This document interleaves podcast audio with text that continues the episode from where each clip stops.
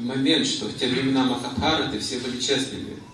Даже ракшасы они честно говорили, что им нужно, когда приходили.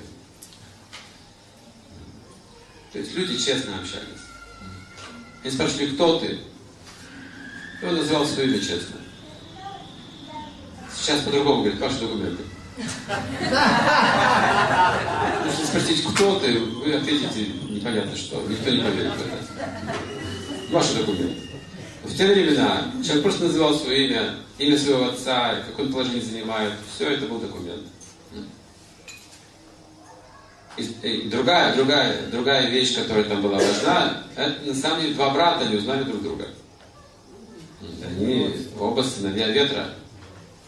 И Хануман, и Пхимасена. Поэтому Хануман уже знал об этом. Ты мой младший брат. Дал ему очень важное благословение. Он усилил его силу еще больше и сказал, я буду на твоем флаге во время битвы. Флаг Ханумана был на него. И оттуда буду издавать рев, крик, подтверждающий твой рев. Когда бы ты не закричал, я усилю этот звук.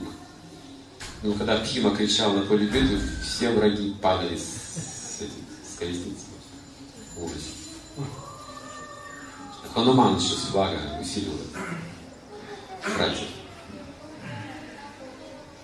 И Хануман умел летать, и Пхимасина тоже умел летать.